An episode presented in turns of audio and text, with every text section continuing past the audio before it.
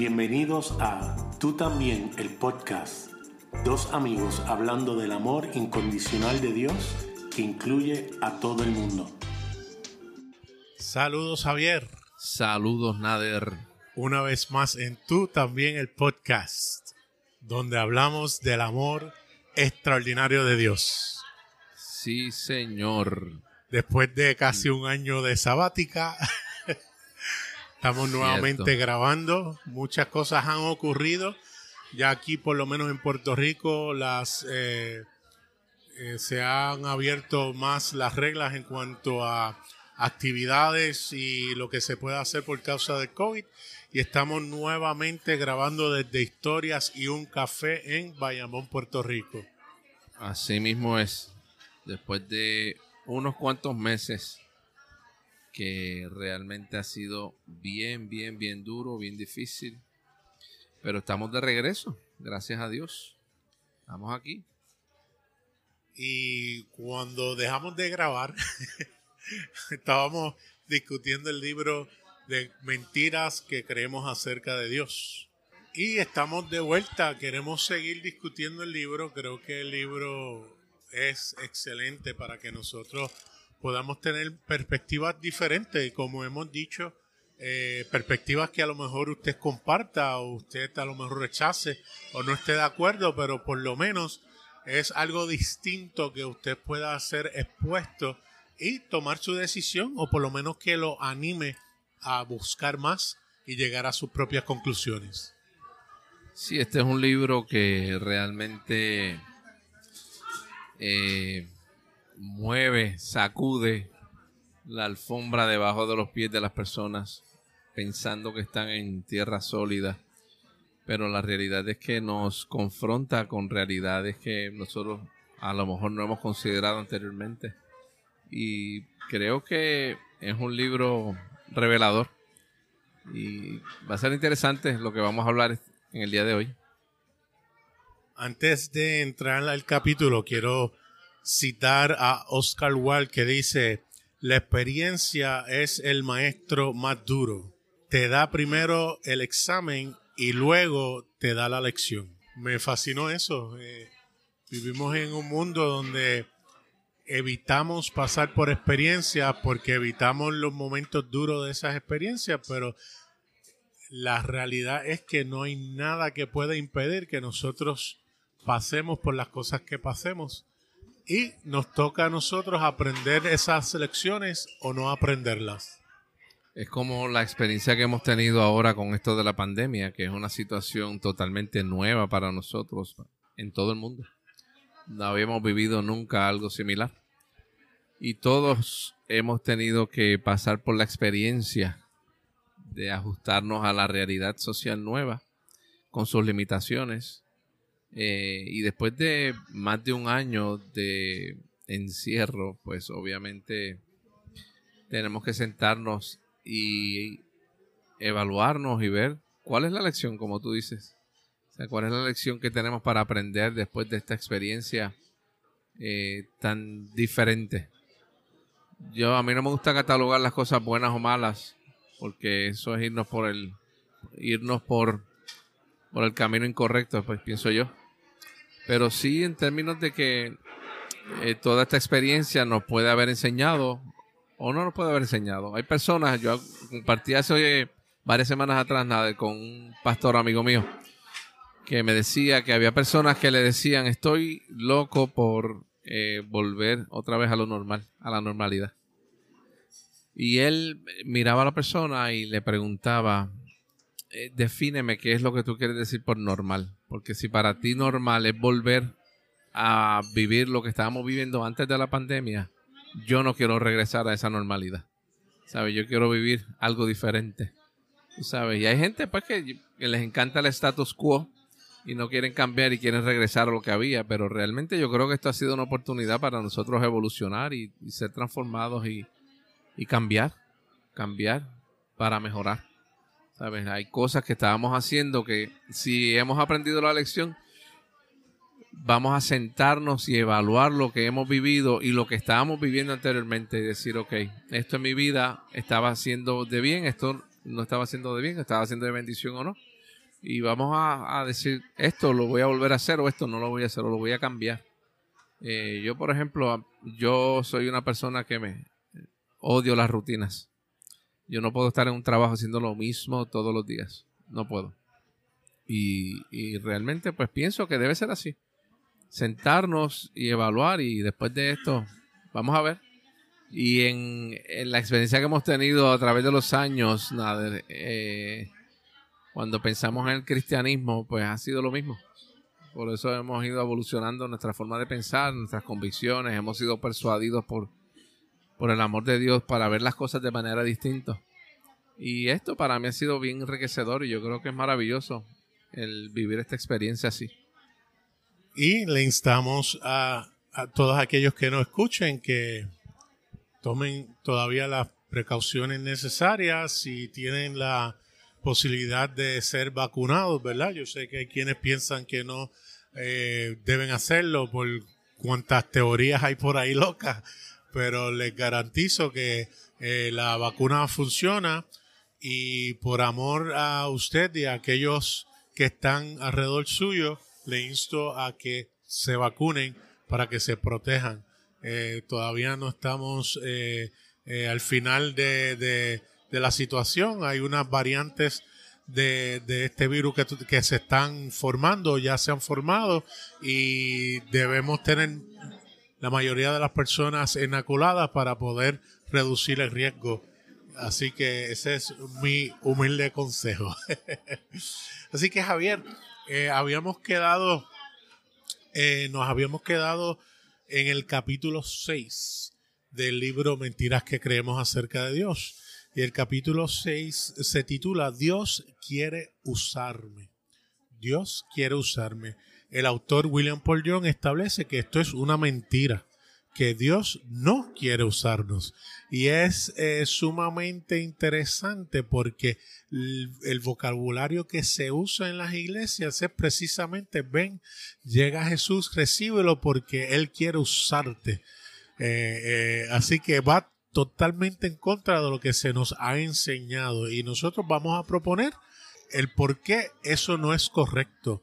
Queremos presentar el por qué Dios no nos quiere usar.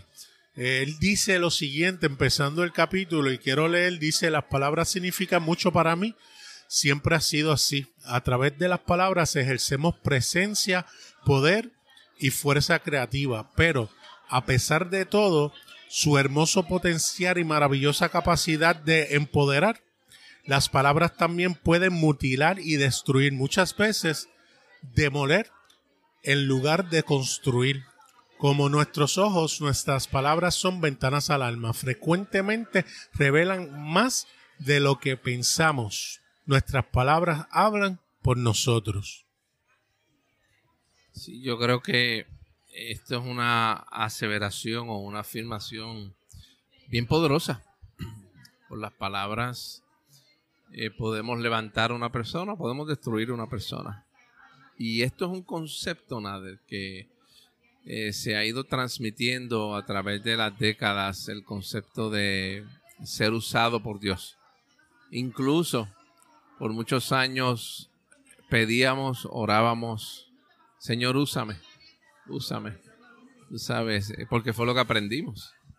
¿Ves? Eh, y claro, lo decíamos ante el desconocimiento de nuestra verdadera identidad. Creo que es un problema de identidad el ser humano tiene, porque cuando nosotros conocemos quién es Dios y quiénes somos nosotros, el concepto utilitario de ser usado es eh, no tiene cabida en la relación con nuestro creador.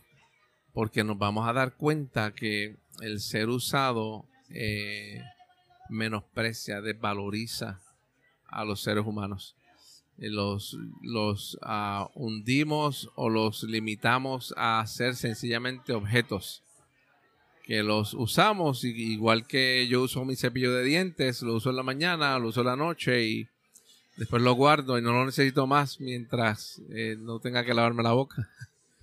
¿Sabes? Y así pensamos con relación a Dios y Dios no es así. Las palabras que Dios habla con relación a nosotros, nunca Él nos ha visto como instrumentos o como objetos. Eh, las personas podrían utilizar la escritura para establecer lo contrario de lo que yo estoy diciendo, pero eh, nos vamos a dar cuenta que es estar leyendo la escritura con versiones o interpretaciones que son incorrectas a lo que Dios en su corazón ha querido transmitir. Regresamos luego de estos anuncios. Y continuamos. Y yo te confieso que una de mis canciones favoritas ha sido la de Brooklyn Tabernacle Choir que dice, If you can use anything, Lord, you can use me. Que dice, si puedes usar cualquier cosa, mira hasta como es la letra, me puedes usar a mí. Y uno se sentía eh, eh, bien el decir, Señor, úsame. Pero es interesante porque aquellas personas que han sido abusadas o han sido eh, utilizadas, el tú usar esas palabras de que Dios te usa, no lo van a recibir correctamente. Y es importante porque, eh, de hecho, William Paul dice, mira, yo siempre he sido pequeño y siempre he perdido las batallas físicas, pero en cuanto a lo que es pelear con eh, las palabras, yo podía ser un hombre grande y componente, llorar, porque usaba mis palabras como navajas. Y eso es lo que nosotros tenemos que entender, que las palabras sí son poderosas. Y si tú le dices a alguien, mira, Dios te usa, a lo mejor esa persona, de acuerdo a sus experiencias y su pasado, puede no recibirlo correctamente. Y la gente yo sé que va a decir, ah, pero es que Ananías en Hechos recibe palabra de Dios directamente diciendo, vete y busca a Saúl, eh, que yo lo quiero utilizar como un instrumento, porque lo dice ahí, pero es lo que tú dijiste, la palabra está mal traducida y hay gente que le molesta cuando uno dice eso. Pero cuando uno busca el contexto de la palabra que tú eh, me habías mencionado, que significa envase o contenedor que somos contenedores de la gloria de Dios. Correcto. Y lo confirmamos cuando, y le invito a que haga el ejercicio, busque para que usted vea que en ningún momento Pablo dice que es instrumento de Dios. A lo contrario, en Efesios él dice que todos somos coparticipantes del plan divino de Dios. Él nos manda y nos invita a participar juntamente con Él. Claro que podríamos interpretar un envase se usa para algo, ¿verdad? Eh, un contenedor se usa para algo, pero eso no es el mensaje que Dios realmente está transmitiendo. Cuando nosotros pensamos en términos de utilizar o de usar, eh, estamos partiendo de un fundamento que es incorrecto porque Dios es un Dios relacional. Y al ser relacional, es imposible que él piense o transmita palabras que eh, esté compartiendo el utilizarte. No, no se puede interpretar así porque eh, tú no le vas a decir, eh, y esto yo lo he compartido anteriormente, nada. Es, imposible que un padre diga, bueno, yo tuve a mi hijo porque lo quiero usar. Quiero usarlo para mi gloria. No, un papá no va a hacer eso y una mamá tampoco. Yo tampoco he visto a un hijo o una hija pedirle a su papá, papi, úsame, úsame. Se oye hasta... Horrible. Sí, se oye horrible. Se úsame, no. Ningún hijo le va a decir a su papá, úsame, o, un hijo le va a decir a su mamá, úsame, o una hija no. Eso es porque en el aspecto relacional, el usar otra vez minimiza al ser humano desvaloriza eh, y Dios no funciona de esa manera. Yo quiero, quiero leer un párrafo del, de ese capítulo, Nader, donde Paul Young dice, muchas personas bien intencionadas me han dicho, Dios te usa para tocar tantas vidas. Entiendo el sentimiento y la bella intención del cumplido, pero las palabras en sí mismas revelan un malentendido sobre el carácter de Dios esa declaración tiene que ver más con un Dios utilitario que con el Dios de la relación, el amor y el respeto al que muchos de nosotros conocemos como Jesús. Y obviamente la religión nos empuja o nos lleva a que nosotros le digamos a Dios, Dios úsame. Y lo, espiritual, lo espiritualizamos más cuando decimos, Dios úsame para tu gloria, tú sabes. Y es que yo no sirvo para nada, yo soy tan nada, que si tú me usas, por lo menos eso me da valor como ser humano, es lo que pensamos. ¿Ves?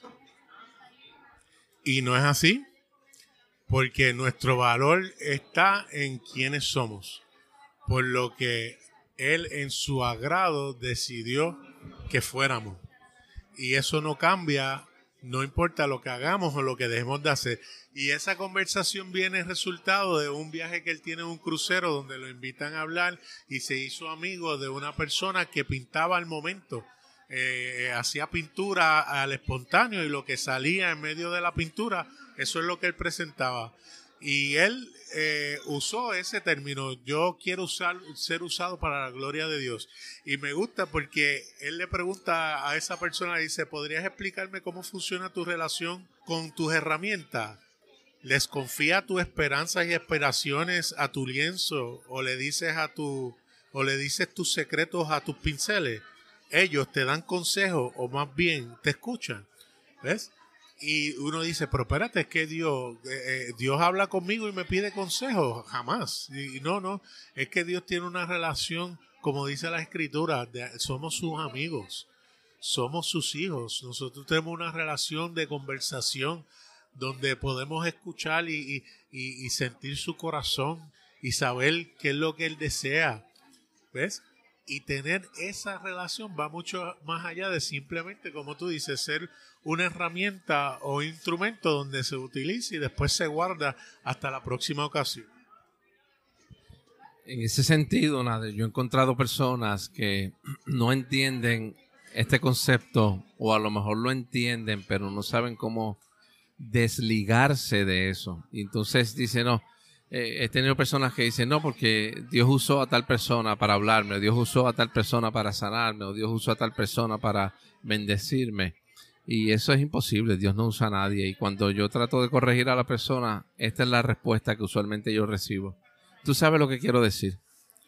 Y es verdad, yo sé lo que quiere decir la persona.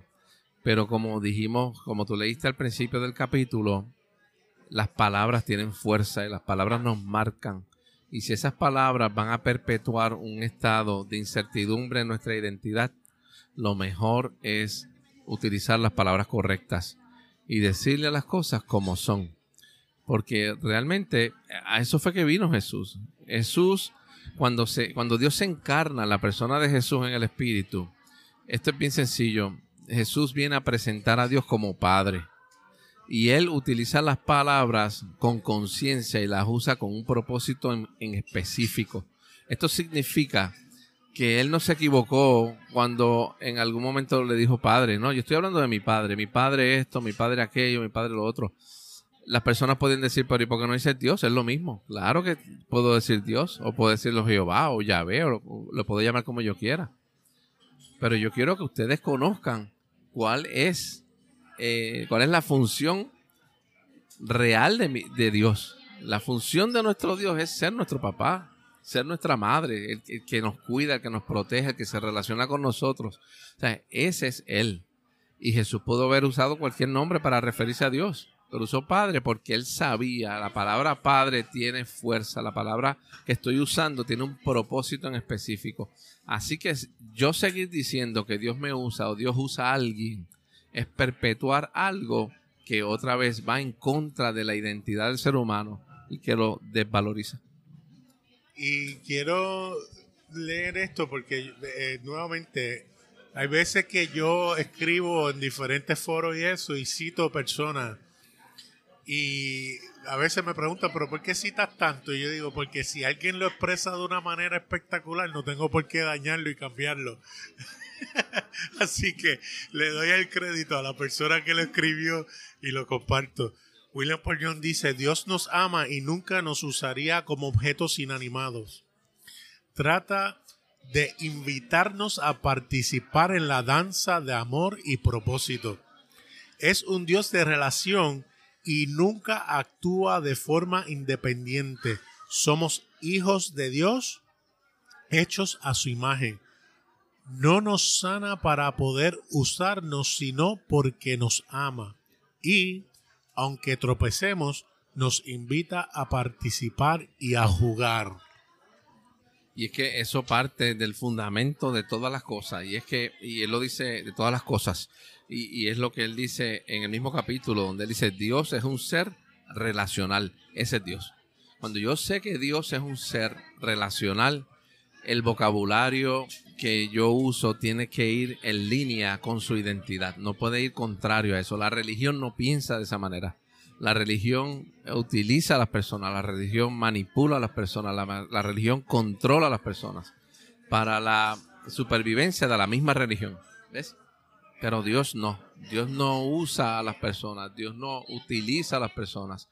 Dios ama a las personas. Y Él desde que nos creó, nos creó con el único propósito de que nosotros pudiéramos asociarnos con Él, participar con Él, relacionarnos con Él. No es otra cosa, no es usarnos. ¿Sabe? Usarnos no es un propósito o un objetivo en nuestra misión de vida en la tierra. Es relacionarnos, porque cuando nos relacionamos con Dios como papá, nos relacionamos con Dios como mamá, nos relacionamos con Dios como aquel que nos ama, el resultado inevitable es que nos vamos a relacionar de igual manera con los demás seres humanos. ¿Ves? Lo vemos en el ejemplo del hijo mayor. Y siempre yo creo que esa es la parábola que más usamos. Y es que tiene tantas verdades. Esa persona, ese hijo mayor, en todo momento siendo hijo, eh, eh, er, prácticamente actuaba como un jornalero más eh, en la casa porque en el momento que le reclama al papá, dice, mira, yo siempre he trabajado para ti. En otras palabras, yo, yo, yo, yo he sido un instrumento más, yo he sido una herramienta más. Él dice, no, pero es que esa no es la idea. Tú eres hijo. Tú puedes, eh, eh, todo lo que yo tengo aquí es tuyo. Yo, a lo contrario, yo estoy aquí afuera invitándote para que participes, para que seas parte de la fiesta. Y es la invitación que papá hace a todo el mundo vengan, sean parte de la fiesta, participen del baile y simplemente gócese de lo que yo tengo para ofrecerles a todos. Nos puedes escuchar a través de Apple Podcast, Google Podcast, Anchor.fm o donde quiera que escuches tus podcasts. También nos pueden escribir a tú también el podcast arroba gmail.com o me consiguen en Facebook Nader Manastra Díaz. O a mí a través de Facebook, Javier en él. Hasta, la próxima.